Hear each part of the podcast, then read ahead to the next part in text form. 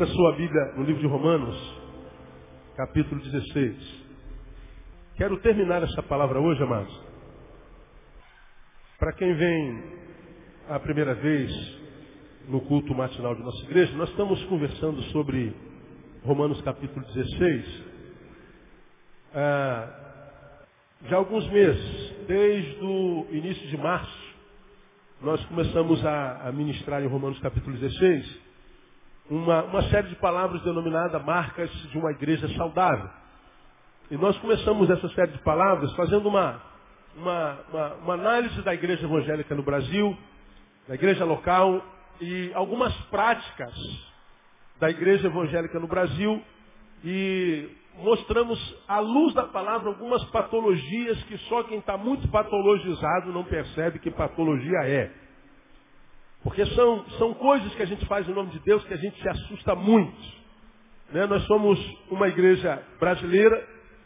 Brasileiro, infelizmente, é, não tem a fama de ser é, reflexivo, de ser alguém que mastiga com o dente do cérebro, como eu costumo dizer. Nós somos um povo que infelizmente lê muito pouco, valoriza muito pouco a informação. E a contínuo nós somos um povo muito sensitivo, muito epidérmico. A gente acredita muito nas emoções, a gente gosta muito dos arrepios. A gente acredita muito que tudo que Deus faz, sempre o faz através das emoções. Então a gente acredita que se o corpo arrepiou, é o Espírito Santo. E às vezes não é, é o, pode ser o ventilador que está ligado. E a gente está sentindo algum frio. A gente pode estar tá chorando. A gente só está chorando é o Espírito Santo, pode não ser. Você pode estar, por causa da oração, focando no problema e o problema ele toma uma proporção maior dentro de si e você chora por causa do problema e não por causa do mover do Espírito Santo. O que não quer dizer que o Espírito Santo não gere arrepios em nós, não faça a gente chorar. Eu acredito que o Espírito Santo possa até derrubar no seu poder alguém no chão, não descarto isso. Agora, eu, eu apenas acredito que quando é o Espírito quem derruba, quando a gente levanta, a gente levanta melhor. A gente não levanta a mesma porcaria quando caiu. Porque se o Espírito Santo me joga no chão, eu, levanto a mesma coisa, pode ter sido o Espírito, não o Santo. É? Então, nós fizemos algumas, algumas análises práticas, fizemos algumas análises, mostramos algumas práticas que a gente vê acontecendo tudo em nome do Espírito Santo na igreja, que muitas vezes faz com que a gente entre na igreja, sinta mais medo do que alegria, do que paz de Deus que excede todo entendimento.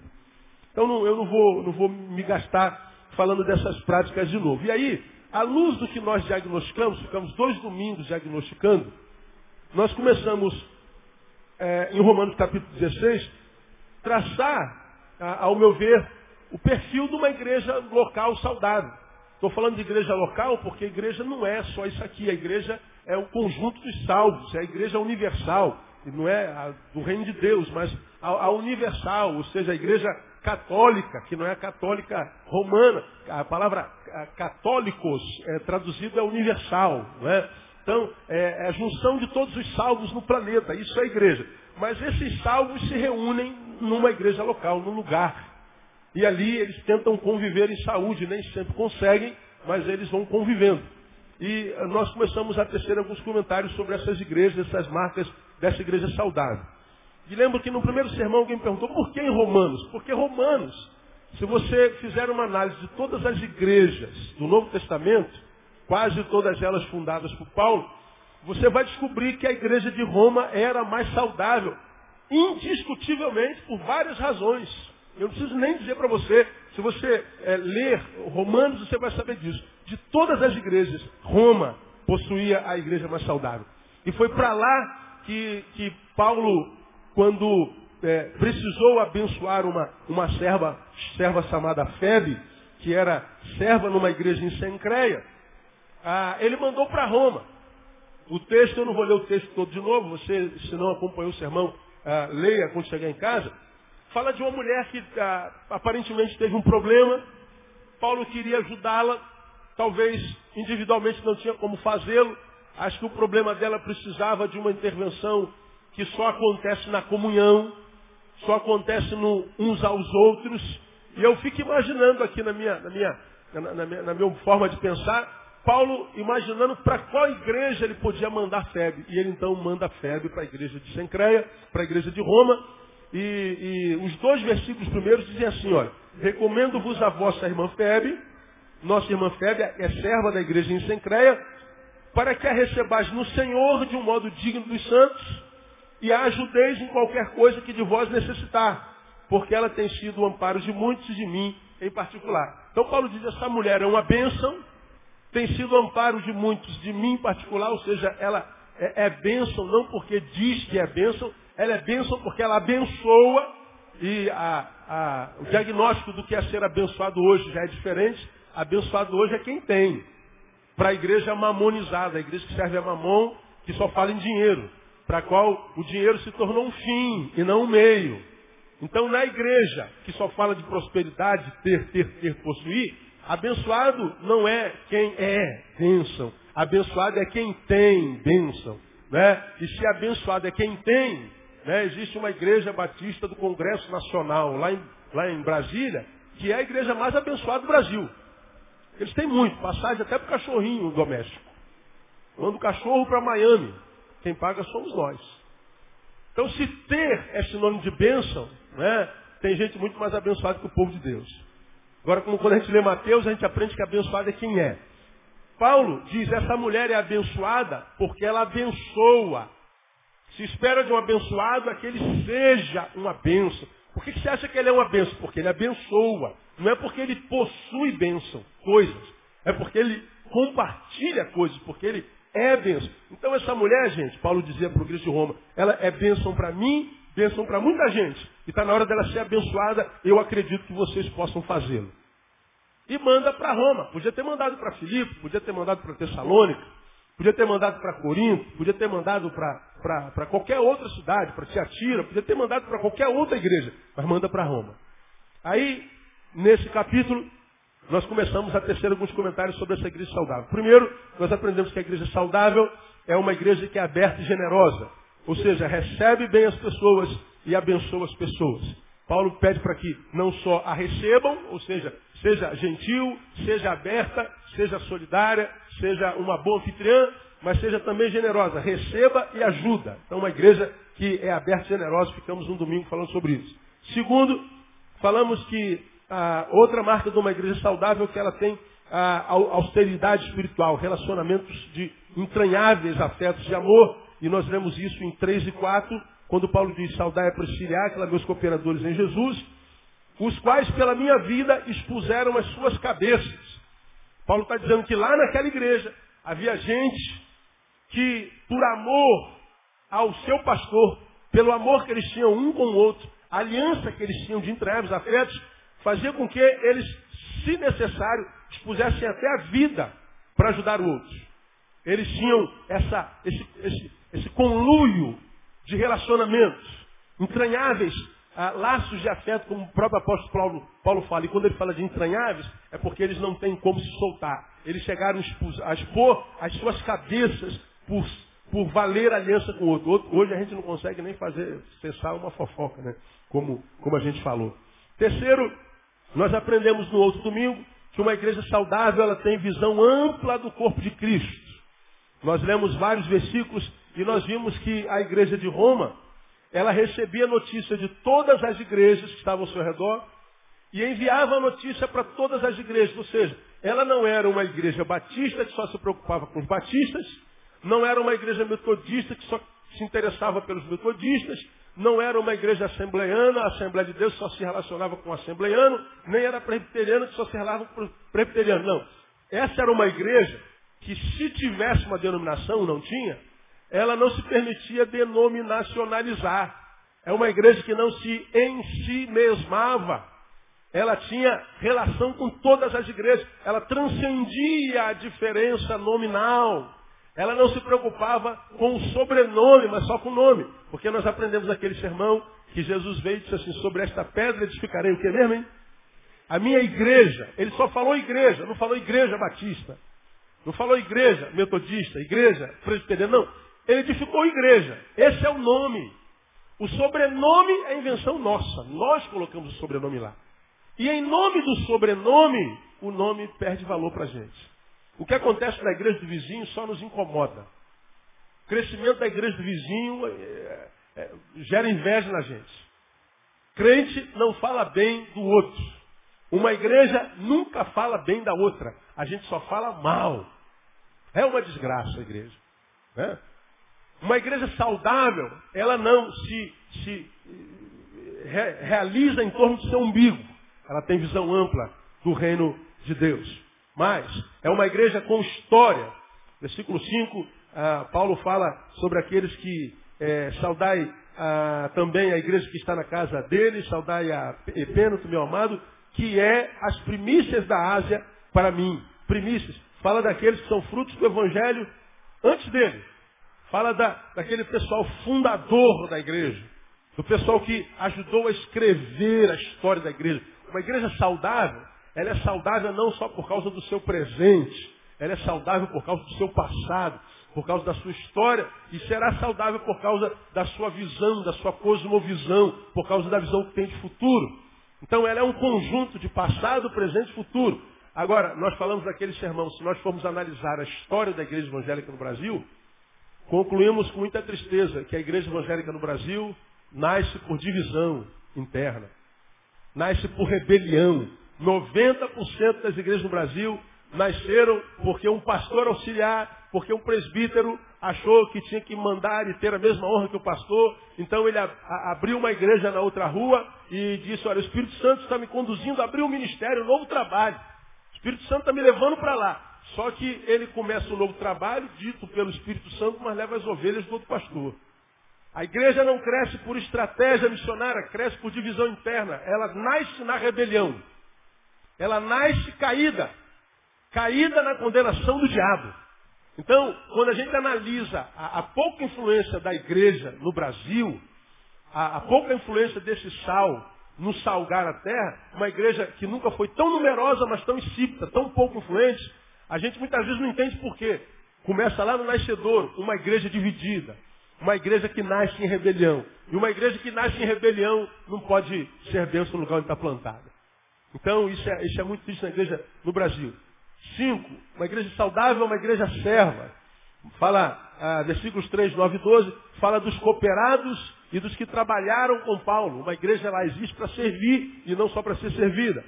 Falamos que uma igreja saudável, seis, é plena de relações interpessoais, eles se tratavam meu amado, minha amada, e Paulo fala no versículo 16 que eles saudavam-se com o ósculo santo, com o beijo santo. A igreja tinha relações interpessoais. Não era uma igreja só performática, aparente, mas uma igreja que tinha relação humana, que sentava à mesa, se chamava pelo nome, conspirava um a favor do outro, gostavam de repartir o pão, gostavam de estar junto, gostavam de ser. Só e não só fazer. E na semana passada, nas duas últimas semanas, nós aprendemos que uma igreja saudável, ela tem forte ênfase familiar. Fala sobre os parentescos que tinham lá. Uma igreja não prescinde da família. Hoje, eu quero terminar nesses minutos que me sobram, falando uma última marca de uma igreja saudável para mim. E essa última marca é que essa igreja é composta por gente que não menospreza o valor da vida. Eu queria que você repetisse isso. Diga, diga assim para mim. Uma igreja saudável é composta por gente que não menospreza o valor da vida. Uma vez mais, não menospreza o valor da vida. Muito bem. Ah, não menosprezar o valor da vida. O que, que é isso? Suponhamos que você fizesse uma recapitulação da tua semana, de segunda a sábado. Os professores de matemática me ajudem. Um dia tem 24 horas, correto? Quanto é 7 vezes 24? Quantas horas tem uma semana? Eu nem penso que eu não sei fazer conta. Quantas horas? 168, é isso mesmo, gente? É. Uma semana tem 168 horas. Se você conseguisse fazer uma recapitulação das suas últimas 168 horas, quantas dessas 168 horas você viveu de fato? Curtiu? Quantas dessas 168 horas geraram vida na tua vida que você diz assim, cara, foi muito bom. Quantas dessas 168 horas você perdeu com discussão tola? Com besterol. Discutiu com a mãe, com, com o pai, com, com o cara no trânsito, com, com o marido, sei lá. Brigaram porque ele ficou dois minutos a mais no vaso. Quem quer? Vai sair daí, não vai? Também quero ir no banheiro. Pronto. E ele de pirraça ficou mais dois minutos no vaso. E esses dois minutos geraram uma ira em você tão grande que fizeram com que você, em 168 horas, não falasse com teu irmão quantas horas durante a semana? Quantas horas de sono, quem sabe, você perdeu? Porque você, irmã, isso é raro numa, numa irmã, fez uma barbeiragemzinha no trânsito. E o cara falou assim, vai dirigir fogão, sua gorda. É, sua gorda gerou o que em você nessas 68 horas? que fez com que você fosse daqui ao centro da cidade dirigindo, tomara que o ônibus passe em cima de você, desgraçado. Teu carro bata num, num poste. Tomara que capote, furos quatro pneus. E você ficou alimentando sua gorda na segunda, na terça, na quarta, quinta, sexta. Faça uma recapitulação da tua semana. Quantas horas você viveu de fato e quantas horas você jogou fora? Ninguém pode falar da vida dos outros quando o assunto é esse. Né? Quantas noites você dormiu brigada com o marido por causa do quê? Com a esposa. Quanto tempo de vida você desperdiçou essa semana? Não é uma pergunta interessante? Claro que esse é um tipo de reflexão que 99,9% dos seres humanos nunca fazem. Porque nós estamos vivos. É uma coisa que a gente já tem. E quando a gente já tem, a gente não valoriza tanto. Quando é que a gente passa a perceber que a vida é muito preciosa quando a gente está na iminência de perdê-la. Quantas vezes nós agradecemos? Porque nós estamos indo para a igreja, estamos lá com a nossa Bíblia na mão, estamos indo para a igreja. Você mora lá no Bombeirinho, quem sabe? E está vindo a pé, sol está quente. E você vem andando com a sua própria perna para a igreja. E andando de lá para cá, para a igreja, seu pensamento está sempre voltado para o carro que você não tem. E aí passa um amigo seu de carro e dá uma buzinadinha. Vive se cumprimentando, bom dia, irmão. E lá no, no, no fundo do carro dele está escrito Igreja Batista Betânia. Está indo para o mesmo lugar que você. Então está a 200 metros aqui, 100 metros. Aí você fala, desgraçado, você tem que dar uma carona, né? Uma carona. Mas só que o motorista fala assim, não, já está pertinho, dá uma caminhadinha boa, não custa nada. E você está vindo, lamentando porque não teve uma carona, porque ainda não conseguiu comprar teu carro. Pô, preciso comprar um carro, cara, não aguento mais andar a pé, cara. Andar a pé, o pastor na televisão disse que é legalidade pro, pro diabo. Você é filho de Deus, não tem que andar a pé. Se tem que andar a pé quem não conhece a Deus. Andar a pé, andar de ônibus a vida inteira é pecado. Como é que um cara prega isso na televisão, cara? Aí a gente acredita nisso, que andar a pé é legalidade para o diabo.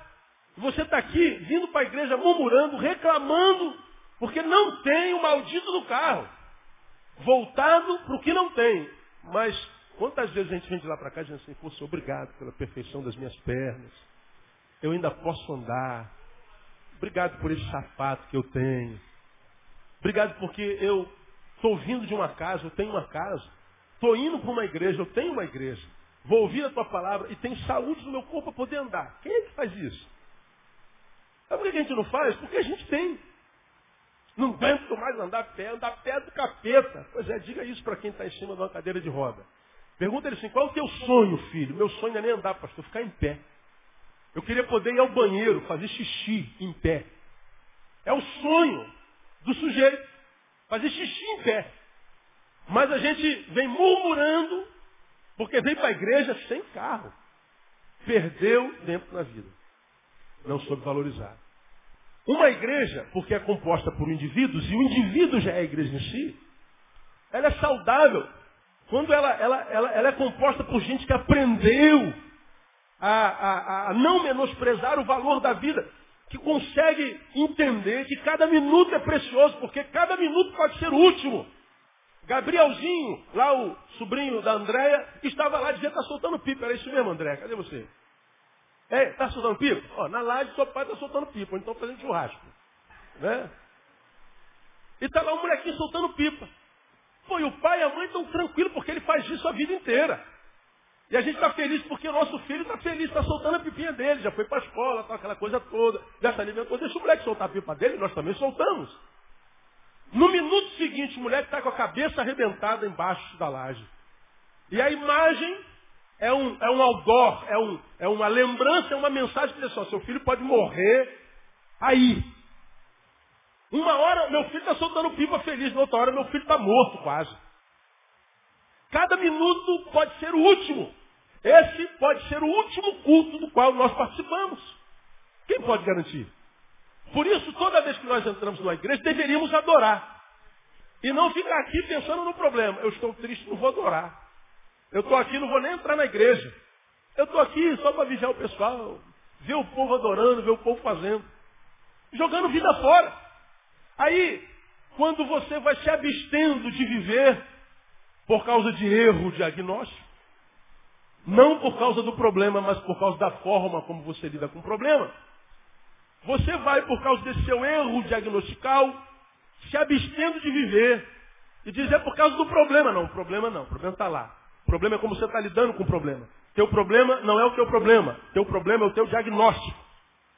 Teu problema não é aquilo que está lá. Teu problema é aquilo que está aqui.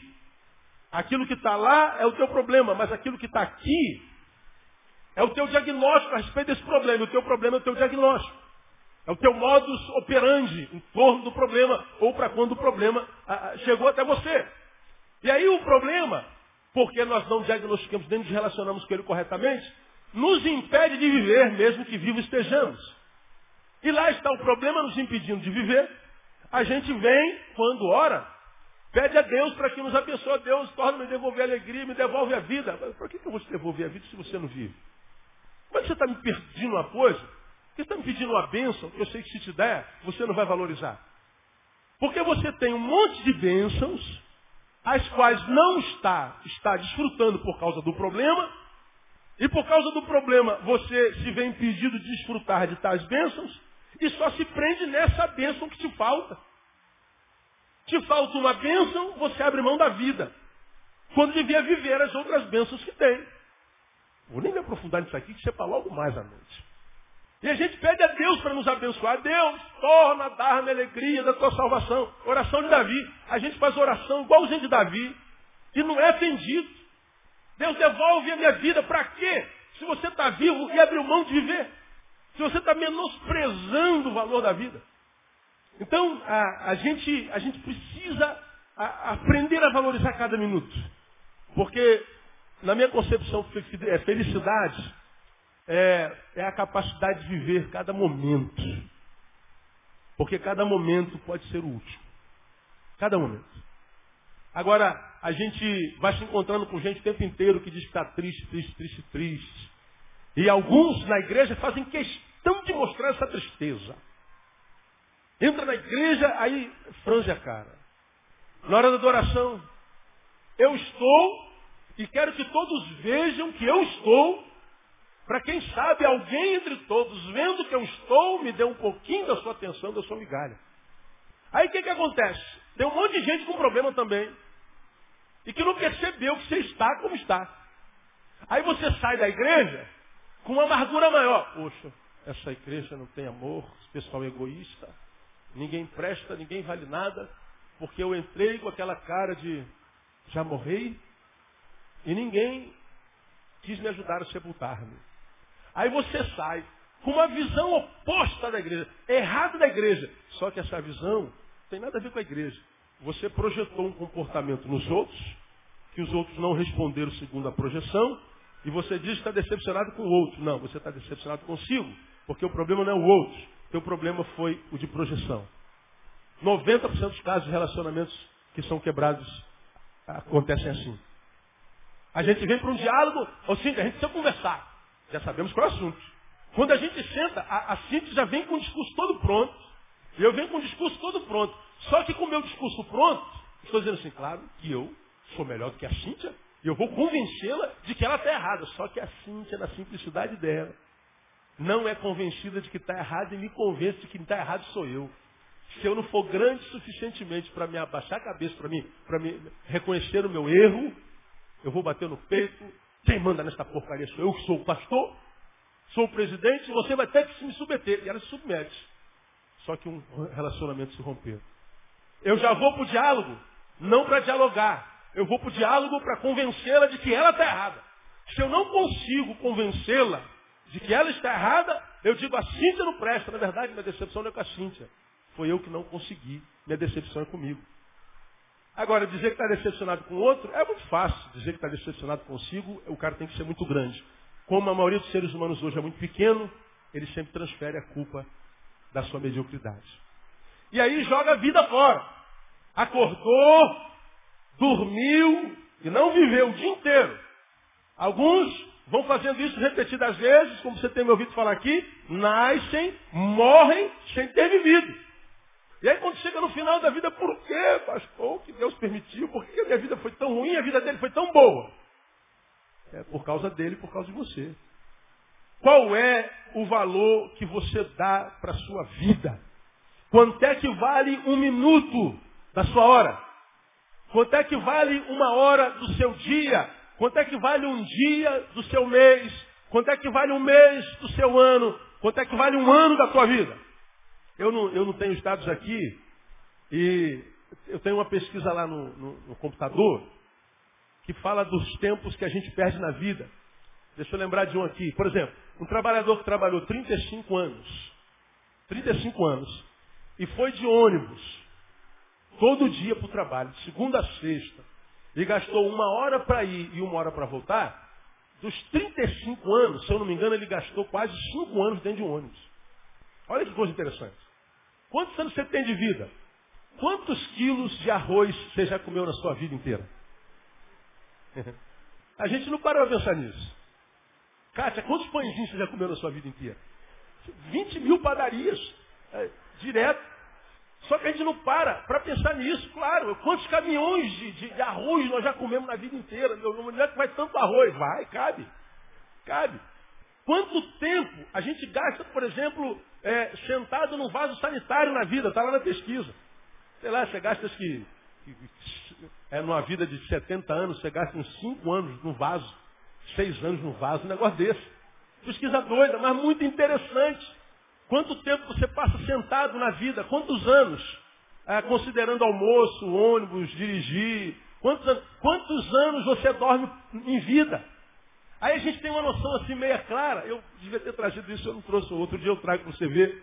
É muito interessante. A gente, a gente não percebe quanto tempo a gente perde na vida. Agora, por exemplo, é sobre o que eu quero falar com você nessa manhã. Quanto tempo você gasta com as suas amizades? E amizades que não contribuem nada na tua vida. Quanto tempo? Ontem uma das minhas filhas falou assim, pastor, pai, eu quero, você me leva lá na barra, eu quero ir no, no culto de uma igreja que tem lá, eu levei ela na barra e, e depois eu fui jantar. Aí enquanto ela estava na igreja, eu estava. Aí ela falou, poxa, chamei fulano para ir, daqui da igreja. Eu vou lá na igreja. Ela falou, ah, sábado? Igreja, sábado? Você acha que eu sou otário? Sábado é dia de pegação. É. Eu gosto de pegação, pegação é bom. Quem não gosta de pegação, né? Mas dizer assim, sábado quem vai à igreja é otário? Perde tempo quem vai adorar o Senhor? Perde tempo quem vai ouvir a palavra? Perde tempo quem valoriza as coisas espirituais, aí a gente, no discurso, vai percebendo o valor. Por exemplo, você namora esse menino aí há quantos anos? Você namora essa menina aí há quantos anos? Ah, pastor, ele é homem de Deus, ela é mulher de Deus. Será mesmo que é? Depois dele a tua vida melhorou ou piorou? Começou sentando aqui e agora está sentada onde? Com a frequência a igreja era como e agora é como? Como é? Antes dele pegava na palavra quanto tempo, agora pega quanto? Antes dele, Jesus era mais importante. Agora, Jesus ou ele? Teu namoro é mais marcado de alegria e paz ou de briga e de, de luta? Aí, todos nós sabemos a resposta para isso. Mas porque, de repente, nós nem amamos mais o sujeito ou a sujeita, viciamos nele, achamos que não podemos mais viver sem ele. Sem Jesus, por causa dele, a gente acha que dá para viver. Sem ele, sem ela, não. Aí casa. Eu faço casamento.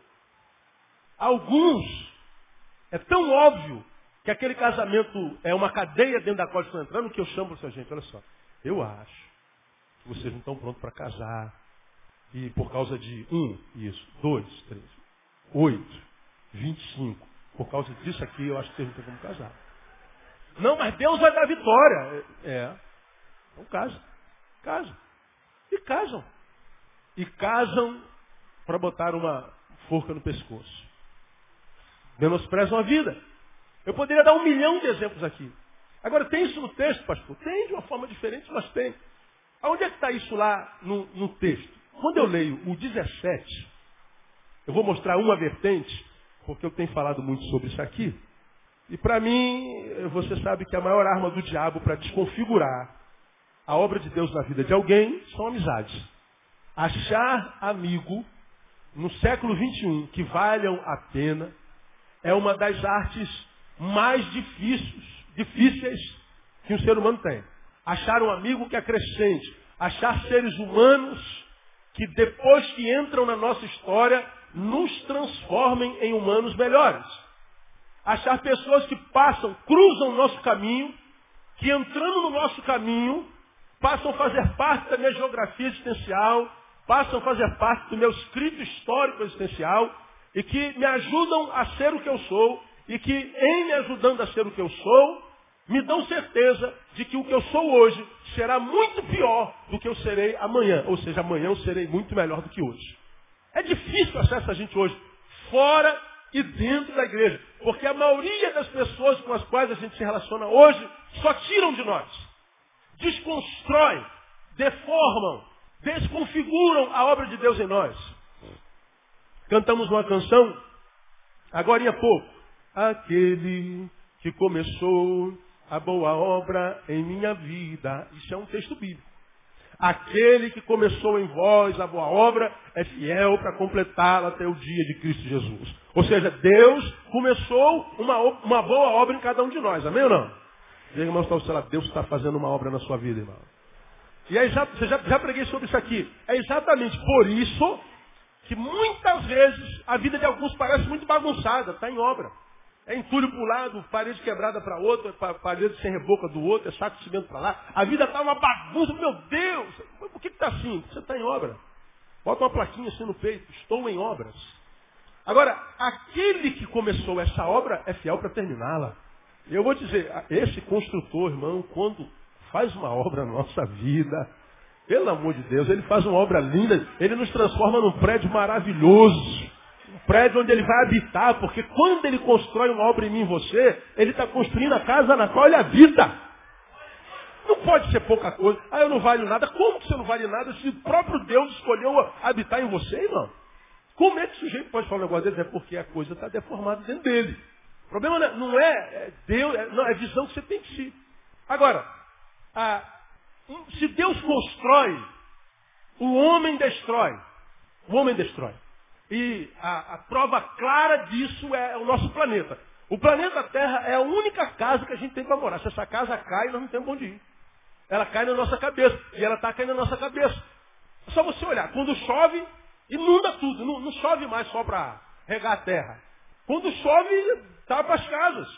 E lá em cima chove, tapa as casas todinha. Aí tu vai lá no sul, está tudo seco. Ou é chuva demais, ou é secura demais.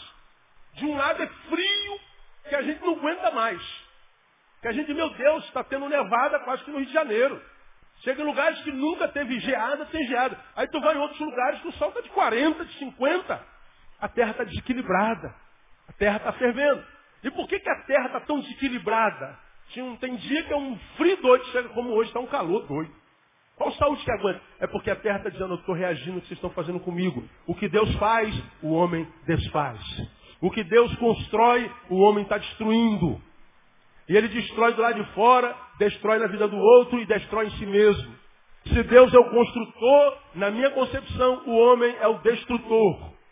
O desconstrutor é o destruidor. Deus colocou o homem para ser o jardineiro da terra. O homem é o destruidor da terra. Então, na minha concepção, a maior arma do diabo para desconfigurar a obra de Deus na nossa vida são amizades.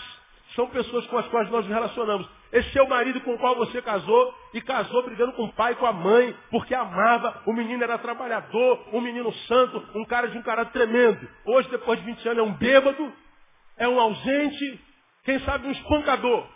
Aonde que esse menino se deformou tanto? Amizades. Amigos do bar. Que disse, ah, tu vai obedecer a tua mulher, cara, você é o quê? Você é homem, você é um boiola. Tu vai dar pau pra tua mulher, aí tu vai e escuta o amigo do bar, que diz que a tua mulher é uma chata, é uma bruxa.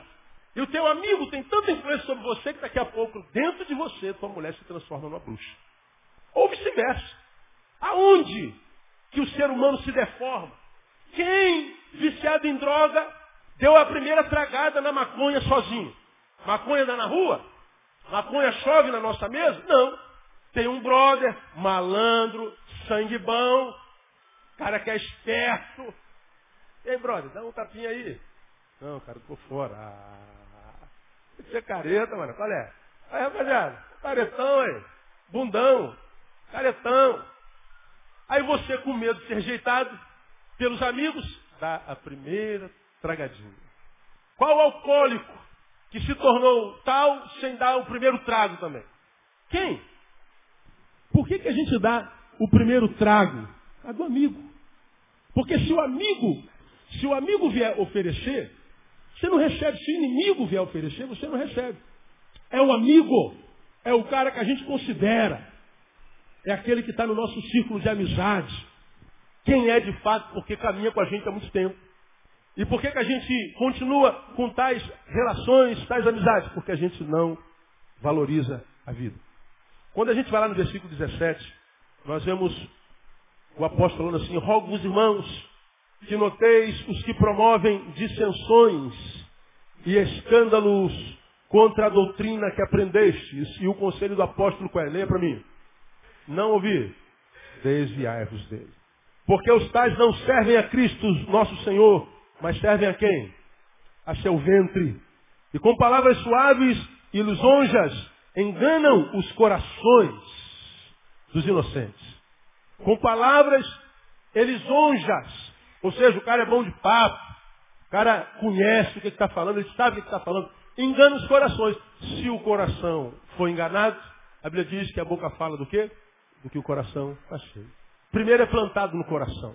Primeiro ele, ele ganha a tua amizade, ele ganha teu respeito, ele ganha teu carinho, ele ganha a tua emoção, porque se a emoção estiver na mão, a tua razão tem pouco valor. A razão vale pouco. É só você lembrar eh, do tempo que você esteve apaixonado. Dizem que o amor é o quê? Cego. A gente não vê o defeito de quem a gente ama, porque a emoção está embotada. E aí, sem que você perceba, a gente está caindo naquele processo do Salmo capítulo 1. Lembra do Salmo capítulo 1? Bem-aventurado o varão que. Você vai lembrar desse sermão, por causa disso aqui, ó. Bem-aventurado o varão que não anda. Aonde? Tá. E não se detém no caminho dos pecadores e não se assenta na roda dos carnecedores. Veja o processo evolutivo decadente. Ele anda, detém-se e senta. Não anda mais. Toda relação destrutiva começa assim. A gente começa a andar junto. Sem a menor intenção, não tem nem primeira nem segunda intenção. Mas rola um feeling. E a gente então se detém. Se eu me detive, o que ele plantou em mim, ou eu plantei nele, surtiu efeito, a semente entrou. Dependendo de que semente seja essa, a gente senta e a gente para a jornada. Veja que a gente estava andando e a gente parou. Ora, se a gente estava andando, a gente estava indo para algum lugar. Me detive, deixei de ir para algum lugar. Me sentei, desisti desse lugar. E a Bíblia está dizendo, quem não faz isso é bem-aventurado. Ora, se quem não anda no caminho dos pecadores, não se detém na roda dos carnecedores, nem se, se, se assenta nessa roda, ele é o quê? Bem-aventurado. E quem faz isso? É mal-aventurado. É o infeliz. É alguém que foi roubado. É alguém que foi alvo do diabo e foi vencido. Porque o diabo veio para matar, roubar e destruir. E você já aprendeu que ele mata sem tirar a existência. Faz com que você morra antes da morte chegar. E por que, que a gente morre antes da morte chegar? Porque a gente não valoriza a vida como deveria valorizar. Eu estava indo para lá. Esse amigo entrou na minha vida. Esse namorado entrou na minha vida. Esse homem entrou na minha vida. Essa mulher entrou na minha vida. E sem que eu percebesse, eu deixei de ir para lá. Mudou a minha vida. A minha trajetória, o meu trajeto mudou. E eu não percebi, porque a presença dele agora é mais importante para mim do que o alvo que eu tinha na vida. Eu abro mão dos alvos para viver essa emoção. E de emoção em emoção, estou vendo um monte de jovem, um monte de gente, um monte de família arrebentado, vivendo uma vida desgraçada, uma vida mentirosa. E não percebe que a amizade, que o amor, que a paixão desconfigurou um projeto de vida. Nem projeto de vida tem mais. E aí mostra que o valor da vida para você é pequeno. Se você não valoriza a vida, não peça a Deus para fazer a sua vida valer a pena. Porque Deus sabe que vai perder tempo com você. Então quando ele diz, ah, Rogo-vos, irmãos, que noteis, ou seja, é, notar, a nota, perceber, a percepção vem antes da relação. Antes. Noteis os que causam dissensões entre vós. Ora, você está numa coletividade eclesiológica, eclesiástica, igreja, ele está dizendo, primeiro, vai ter gente que causa divisão. Vai ter gente que não quer nada com Deus.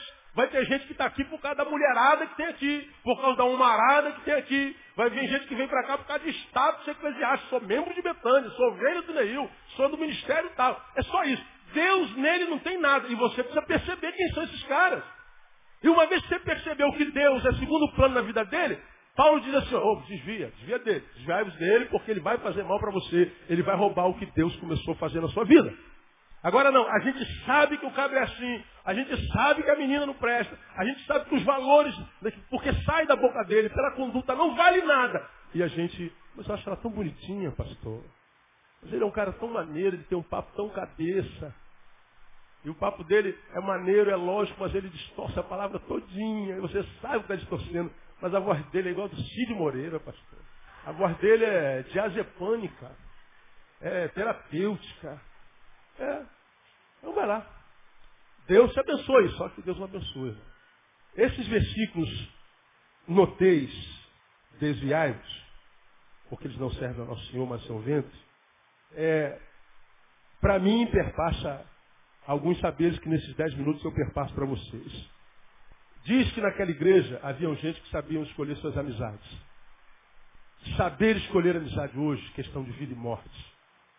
Saber com quem eu sento à mesa. Infelizmente essa geração tem uma característica muito ruim. Qual é? Abrir mão do que é impossível se abrir e se apegar a coisas às quais não deveriam se apegar de jeito nenhum. Às vezes a vida coloca a gente tão grande, cara, tão abençoada na tua vida, cara que é de Deus, uma, uma amizade de Deus, um homem de Deus, uma mulher de Deus. Não estou falando homem no sentido biológico, estou falando ser humano. Amizade, gente boa, que tenta construir uma relação com você e você abre mão dessa pessoa. Aí chega um que não vale nada e você se apega. A gente tem essa facilidade de abrir mão do estritamente importante e se apegar ao nada importante, ao super. Nós somos a geração culto lixo. Você tem uma ideia? Nós somos uma geração que cria fã-clube para Falcão, por exemplo. Sabe quem é Falcão? Aquele cantor. Eu tenho uma simpatia por ele enorme. Gosto dele, ele é cômico, ele é engraçado. Agora tem fã-clube. Gente que vai onde Falcão vai. Ah, meu ídolo. Preguei sobre isso alguns anos atrás. Fã-clube daqueles dois caras, o, o, Altão e o Baixinho, que trabalhava no, no Silvio Santos, o, o. Como é o nome? É Rodolfo. Fã-clube de Etem Rodolfo. Fã-clube de algumas cantoras que só cantam no CD. Quando vai no programa de televisão tem que botar o CD, se botar para cantar sozinho, irmão. Canta nada. Nós estamos atrás de alguma coisa para dar sentido à nossa vida. Uma geração que dispensa conteúdo com muita facilidade. Que abre mão do que vale a pena com muita facilidade. E a gente vê pessoas que querem construir amizades e relações. E a gente abre mão por alguma razão. Daqui a pouco se apega a gente que não tem nada a contribuir Pessoas que abrem mão de gente que é maior do que ela, para se relacionar com gente menor do que ela, para que ela sempre esteja em ascensão. Sempre. Porque quando se relaciona com gente menor do que a gente, a gente está sempre em ascensão. Nosso ego está sempre massageado. Aí você diz para o seu tempo, eu sou muito maduro, eu sou muito madura. Veja como é que eu sou uma pessoa amadurecida, eu sou, cara, olha, toda vez que eu estou com os meus amigos, sou eu que aconselho, sou eu que dou a palavra. Eu, claro, você só procura gente que está abaixo. Por quê? Porque o teu ego é muito grande. E você, pior, acha que isso é virtude. Por que você não se relaciona com gente mais inteligente que você? Por que você abre mão de gente mais inteligente que você com tanta facilidade? Você nunca parou para pensar nisso, né, meu? Teu ego não deixa. O negócio é ensinar, aprender? Não. E você acha muito madura. Madura aonde? Aonde é que você tirou esse saber? Com quem que você aprendeu? Faz uma relação das suas amizades nos últimos 20 anos. E é, pinça os mestres que te ajudaram a ser o que você é? Qual lugar que você estudou? E onde estudou, quem foram os seus mestres? Ah, foi o professor tal. Tá, pega a família do professor tal, do eh, pós-graduado em neurocirurgião. Saber do físico, saber do técnico, não pressupõe sabedoria. E a qualidade de vida? Cadê os mestres? Não existem hoje. Agora, alguns têm o privilégio De ver Deus colocando a vida, colocando gente boa no caminho. E você abre mão. Porque você, se faz uma análise das suas relações, vai ver que os teus amigos são todos menores que você. Eu não estou dizendo que é pecado ser menor ou ser grande. Eu não estou dizendo que, é, que é, isso faz de um melhor do que o outro. Eu estou falando do desenvolvimento.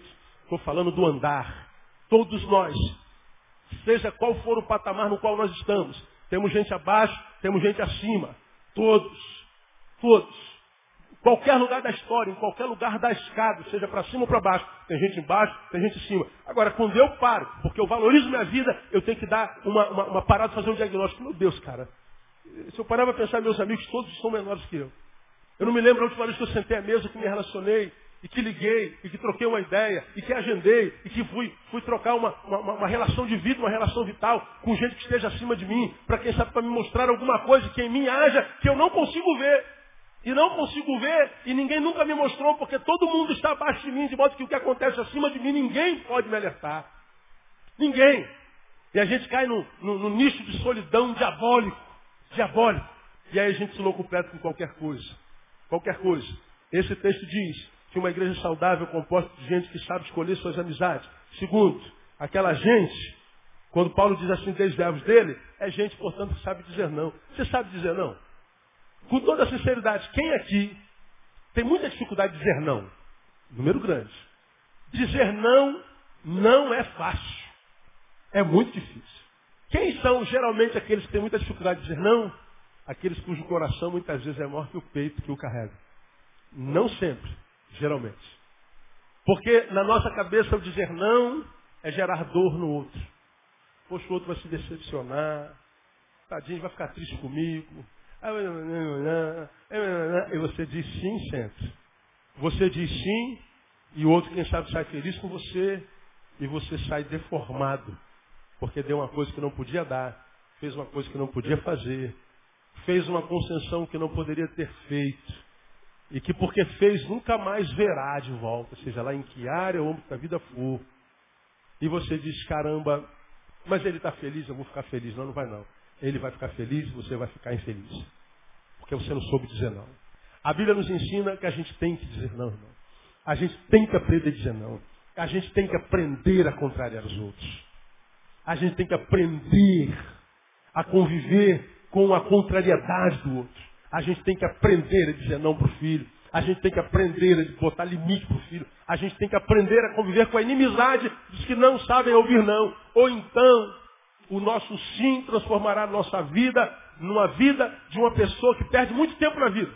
Saber valorizar a vida é saber dizer sim quando sim tem que ser dito e não quando não tem que ser dito. Nosso tempo acabou, não tem jeito. Ah, saiba dizer não. Isso é valorizar a vida. Por último, aquela igreja era composta de gente que não menosprezava a vida porque eles priorizavam o espiritual. Esse texto está dizendo, olha, essa gente é gente que desconfigura a obra de Deus na vossa vida, e eu peço que vocês os notem e se desviem dele, porque os tais não servem a Cristo. Ele está dizendo, Cristo é o principal. A vida espiritual é a principal. Busca primeiro o reino de Deus e a sua, e o resto será acrescentado. Ah, o que Paulo está dizendo é exatamente isso. Se você percebe que alguém está entrando na sua vida, tirando você da, do lugar da coisa principal, ou tirando a coisa principal do lugar da coisa principal, porque você já aprendeu que a coisa principal é fazer da coisa principal a coisa principal. Se alguém está tentando tirar a coisa principal do lugar da coisa principal, lembra do que eu já te disse.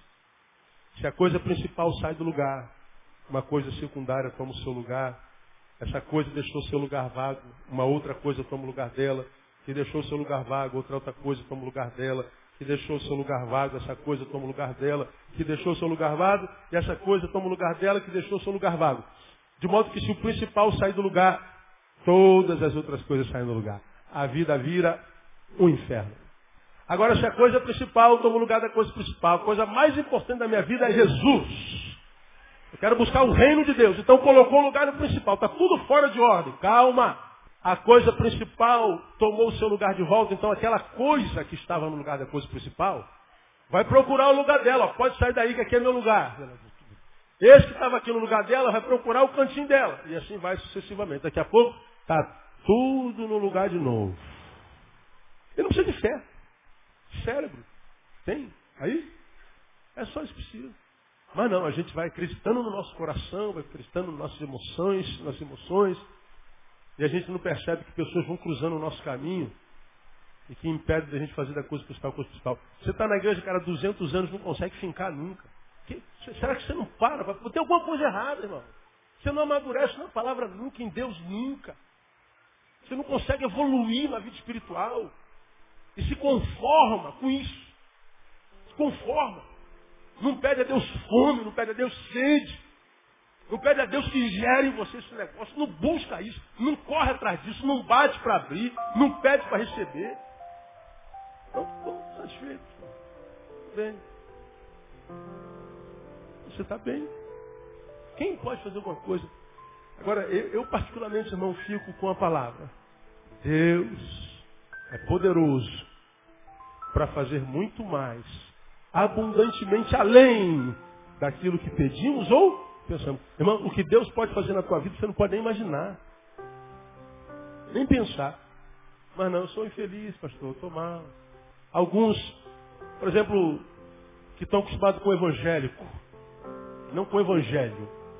Tiveram, quem sabe, numa igreja, trabalharam pra caramba, faziam tudo, lavavam o chão, pintavam a parede, pregava, tocava a bateria, saia da bateria, ia para tumbador, da tumbador ia visitar o enfermo, saia do enfermo. O cara não tinha tempo para nada, ele estava fazendo, fazendo para Deus. Tira o que ele faz, ele não sabe ser. Está lá desanimadão na cama, não tem nada para fazer. Pois é. Adestraram você numa realidade mentirosa que você só faz para Deus dentro da igreja. Não sabe que estava servindo uma instituição e não a Deus. Porque o serviço que eu presto para Deus gera alegria no meu ser. O serviço que eu presto só para a instituição me cansa. E quando eu paro de fazer para a instituição, eu me sinto inútil. Você não é inútil. Você é alguém simplesmente porque em Deus mandou Jesus morrer na cruz do Calvário. Cara, você não é pouca coisa. Você vale muito para Deus. Pastor, eu não me vejo assim. Pois é, teu problema é divisão. Procura um oculista espiritual. Teu problema é diagnóstico. Agora, mais uma vez vamos ao cérebro. Se você não está bem, se eu não estou bem, estou me sentindo mal, como é que você pode acreditar no seu diagnóstico? Não, eu acho que essa planta aqui é rosa. Não, irmão, isso é verde. Não, é rosa. Tem certeza. Você está bem, filho? As emoções estão? Está tudo certinho? Não, estou bem quebrado. Então como é que você pode acreditar no seu diagnóstico? Como é que você pode acreditar no que você pensa a teu respeito? Como é que você pode acreditar no que você pensa sobre tua mulher? Você tem que questionar teu diagnóstico, porque o homem longe de Deus, ele não pode acreditar nele. Lembra que eu preguei sobre isso aqui? Adão, Eva peca, dá para Adão. E o pecado maior não foi de Eva. Onde é que Adão, o bendito Adão estava, quando a mulher dele trocava a maior ideia com o diabo, com a serpente? Onde é que aquele miserável estava? O que acabou com a gente não foi a ação de Eva, foi a omissão de Adão. E quando ela chega, essa planta aqui é melhor do que servir a Deus, essa fruta aqui é melhor do que o serviço a Deus. Miserável homem, pronto, aí a morte entrou na terra. Aí Deus visitava os dois todo dia à tardinha. Naquela tarde fatídica da desobediência, Deus vai visitar Adão. O que, que Adão faz? Quem se lembra? Deus está vindo aí. Esconde Eva. Pô, como é que um cara pode achar que pode esconder de Deus atrás de uma moita, gente? Cara está louco. Esse cara está retardado. Mas não posso achar que eu posso me esconder de Deus atrás de uma moita. Pecou, desobedeceu, pronto. Não acredite mais no teu diagnóstico. Você está mal, está passando um momento ruim, não acredita no diagnóstico. Continue diagnosticando. Mas se porventura aparecer alguém e falar assim, oh, cara, acho que você está errado, considere. Pelo menos considere, não joga uma pedra nele. Ouve o que a tua mulher está dizendo. Ouve o que o teu marido está dizendo. Ouve o que o teu pastor está dizendo. Ouve o que teu, teu amigo está dizendo. Teu vizinho, aquele mala discordou de você. Considera. Porque se você não está bem, não pode confiar no teu diagnóstico 100%. Ou pelo menos é como tem feito. Tem dia que eu estou que não me aguento, irmão, nem olhar no espelho ruim. E aí quando a gente está ruim não adianta, a gente atrai coisa ruim. É aquele dia uma coisa de louco. Aí a gente tem a primeira discordância. Eu venho conversar com o Denilson, o Denilson discorda. Ai meu Deus do céu, olha o Denilson discordando. Não, mas eu não estou bem. É possível que ele esteja certo ou errado. Eu calo a boca, conversamos amanhã. André discorda de mim. Conversamos mais tarde. Não estou bem. E se eu não estou bem, meu coração está ruim, a minha boca vai falar da ruindade que está dentro do meu coração. E aí eu xingo meu marido, xingo minha mulher, volto amanhã, amor, amor, amor, me perdoe. Eu estava com a cabeça quente. Pois é, eu perdoo. Mas você já disse o que disse. Palavras não voltam. Palavras não voltam. Lançou, virou semente. Você aprendeu na quarta-feira passada, aquele que guarda a sua boca e a sua língua, livra da angústia a sua alma. Aprendemos na gotinha de sabedoria quarta-feira. Aquele que guarda a sua boca e a sua língua, guarda da angústia a sua alma. Nós aprendemos que toda palavra que sai da nossa boca é semente. Agora, quando a palavra sai de nós, ela o faz pela boca, mas essa palavra quando volta para nós, ela volta para a alma. Quem guarda a sua boca e sua língua, livra da morte, livra da angústia sua alma. De modo que todo fofoqueiro é infeliz. Todo barraqueiro, toda barraqueira é infeliz. Você está aqui, minha irmã, uma barraqueira, você é um infeliz. E que tem que chamar a atenção dos outros para o tom da sua voz, para a briga, para o barraco, para que ninguém veja o quanto miserável que você está. E você bate boca com a barraqueira, com o barraqueiro. É um feliz. Porque a boca fala do que o coração está cheio. Então, trata da sua boca, trata das suas amizades, cuidado com quem você senta à mesa. Busca amizade de gente que está um pouquinho maior do que você. Pô, tem gente maior do que você querendo amizade contigo. Não abra mão dessa gente.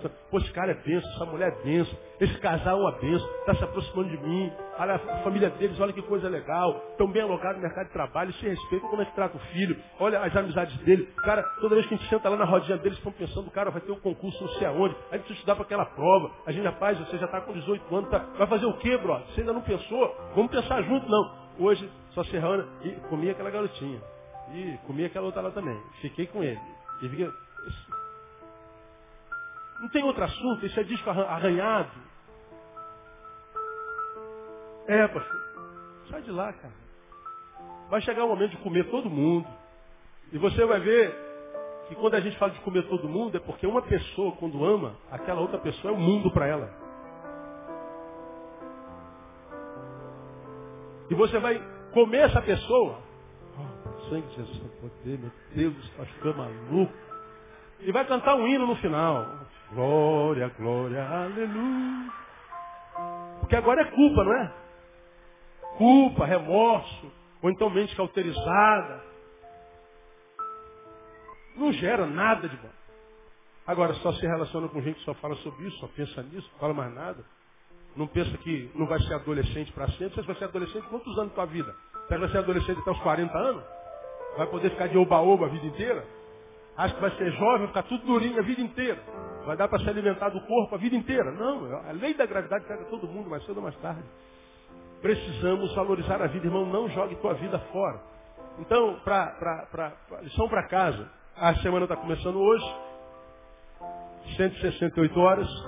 Quando chegar no sábado à noite que vem, tenta fazer uma reflexão de quantas horas você viveu, quantas horas você jogou fora por bobagem e quantas horas. Tenta fazer uma, uma, uma, uma agenda da tua semana e se você perceber que está perdendo muito tempo, você está menosprezando a vida, quem menospreza a vida não espere de Deus, porque Deus não dá vida para quem joga a vida fora. Deus só dá vida para quem faz a vida valer a pena. Então, faça a tua vida valer a pena. E uma forma de fazer isso é investindo nas nossas amizades, nas nossas relações. Se você descobrir só tem amizade abaixo de você, trata de procurar amizades que estejam acima de você, mesmo que acima de você só tenha uma pessoa, um casal, três pessoas. Busca uma dessas aí, pelo amor de Deus. Mas não, não seja âncora para todo mundo. Olha que eu sei do que, que eu estou falando, gente. Difícil achar gente que diga alguma coisa nova, mas elas estão lá. Você não é o topo do universo, mas também não é o tapete dele, irmão. Você está num lugar onde tem gente densa, gente maravilhosa, embora tenha gente que não presta, não vale nada. Vai depender da tua qualidade de vida, da tua postura. Que Deus te abençoe, te dê maturidade e que te faça entender esta palavra, porque essa palavra não é exortação, essa palavra é vida para a tua vida. Essa é a palavra de um Deus que ama você e que morreu para que você tivesse vida e vida com abundância, uma vida que vale a pena ser vivida. Porque ninguém perde a vida se não for através de uma amizade. Cuidado com as tuas. Deus abençoe você. Deus abençoe com toda a sorte de bênção em nome de Jesus. Estar em pé.